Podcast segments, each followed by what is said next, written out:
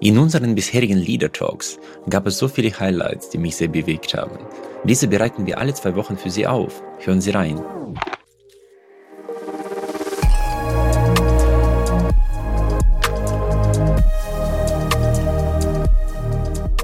Das ist auf jeden Fall ein ganz wesentliches Element, äh, was wir wahrnehmen und gerne auch natürlich ein bisschen überbetonen, ist der sehr starke Fokus von sehr vielen Führungsberatern oder Führungsausbildungen, die am Führungsstil ähm, arbeiten. Also mhm. Führung passiert dann besser, das ist die Überzeugung, wenn äh, die Person, die führt, eine bessere wird, mit besseren Skills ausgestattet ist, besser ähm, kommunizieren kann, vielleicht an Charisma gewinnt, vielleicht an Klarheit gewinnt. Und äh, wenn wir das erreichen wollen, wenn wir mehr Erfolg haben wollen, müssen wir zuerst die Führungskräfte besser machen, als Menschen, mhm. als äh, Personen besser machen in der gleichzeitigen Erwartung, dass diese es dann auch schaffen, die Mitarbeiter besser zu machen. Denn wenn ein Unternehmen aus Menschen besteht, müssen wir Menschen besser machen, um Unternehmen besser zu machen. Das ist die, äh, man könnte vielleicht sagen, die Freudsche Sichtweise auf äh, soziale Systeme. Wir äh, hängen eher an der Luhmannschen Überzeugung, dass äh, Organisationen streng genommen nicht aus Menschen, sondern aus Kommunikationen bestehen.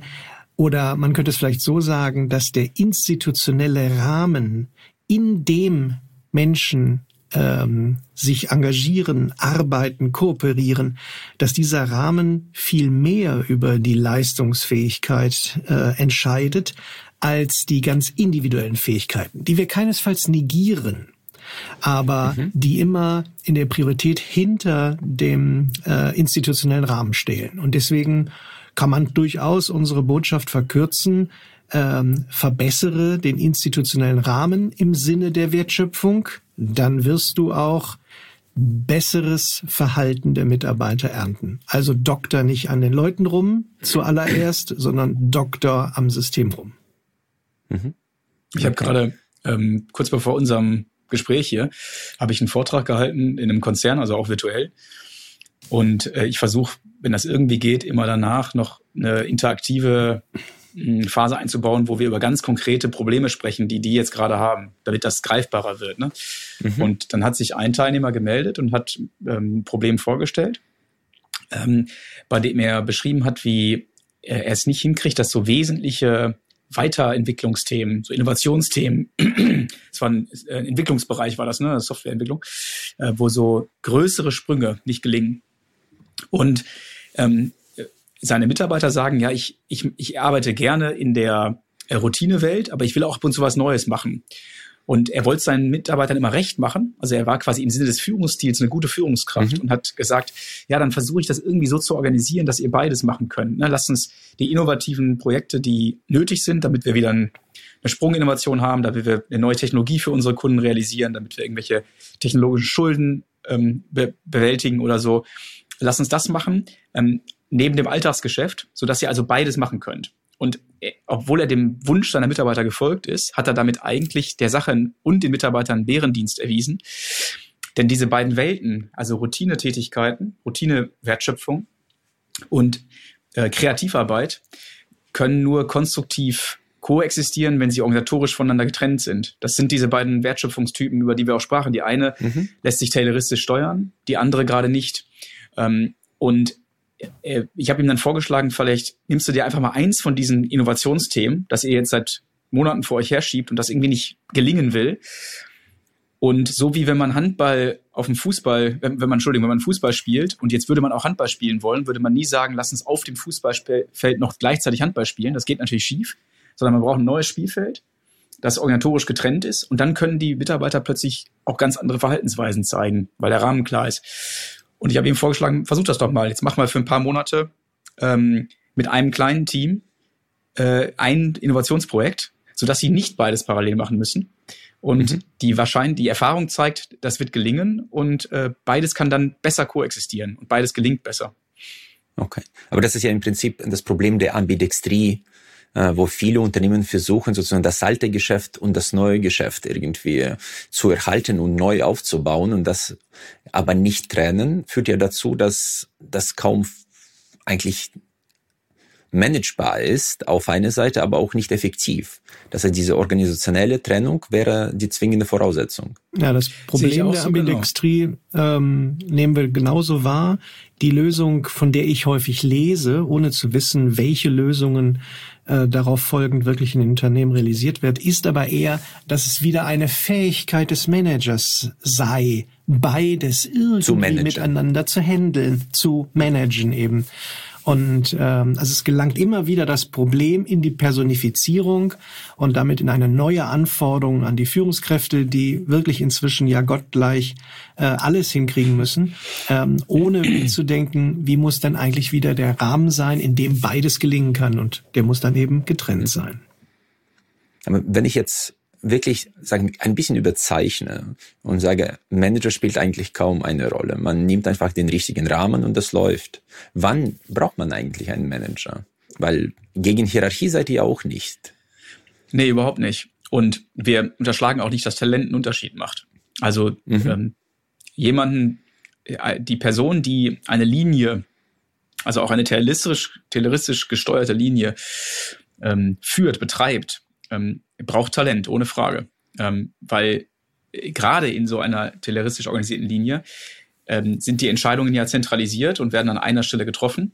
Das heißt, dieses, diese Person braucht ein Gefühl dafür, braucht, ein, braucht eine Könnerschaft, welche Entscheidungen äh, mit größerer Wahrscheinlichkeit ähm, wirksam sein können und welche mit kleinerer. Ähm, also weder negieren wir individuelles Talent, mhm. ähm, noch sagen wir, dass es äh, irrelevant wäre für die einzelne Wertschöpfung. Aber es macht halt einen gigantischen Unterschied, ähm, wann das, Pro wenn das Können eines Einzelnen zum Problem durchdringen muss. Das ist bei der tayloristischen Wertschöpfung deutlich äh, weniger wichtig ne, als bei der mhm. Kreativarbeit. Aber jetzt noch mal kurz, du betonst Talent.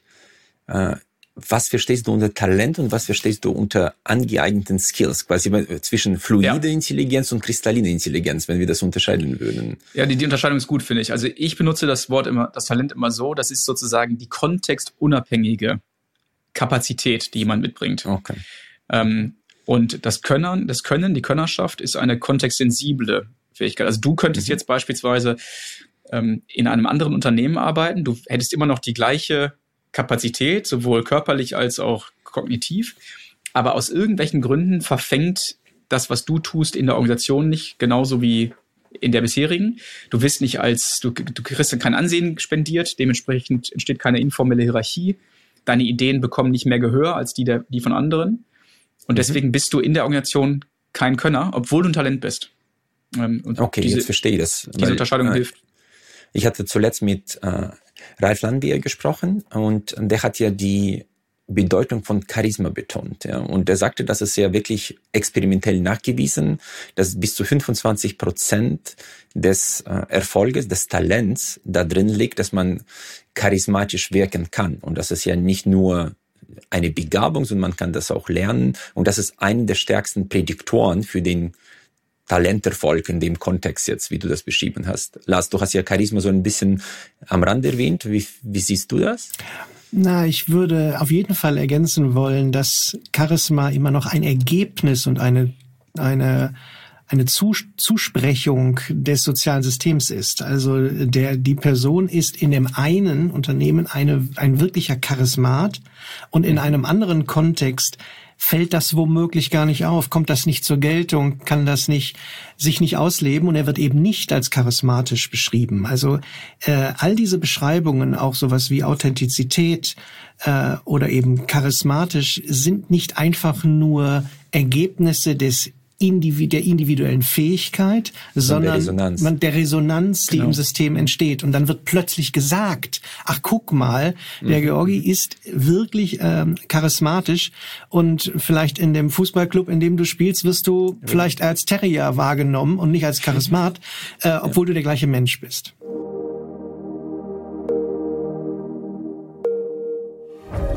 Da Sie diese Impulse bis zum Ende gehört haben, kann ich Ihnen auch den gesamten Leader Talk empfehlen. Den direkten Link dazu finden Sie in den Show Notes. folgen Sie uns gerne, damit Sie auch in Zukunft keine Impulse verpassen. Ich freue mich sehr, dass Sie auch diese Folge bis zum Ende gehört haben. Wir investieren viele Ressourcen und Leidenschaft, um diesen Podcast möglich zu machen. Sie würden uns sehr helfen, wenn Sie dem Podcast folgen und vielleicht auch bewerten würden. Ich danke Ihnen im Voraus. Ich freue mich auf unser Wiederhören.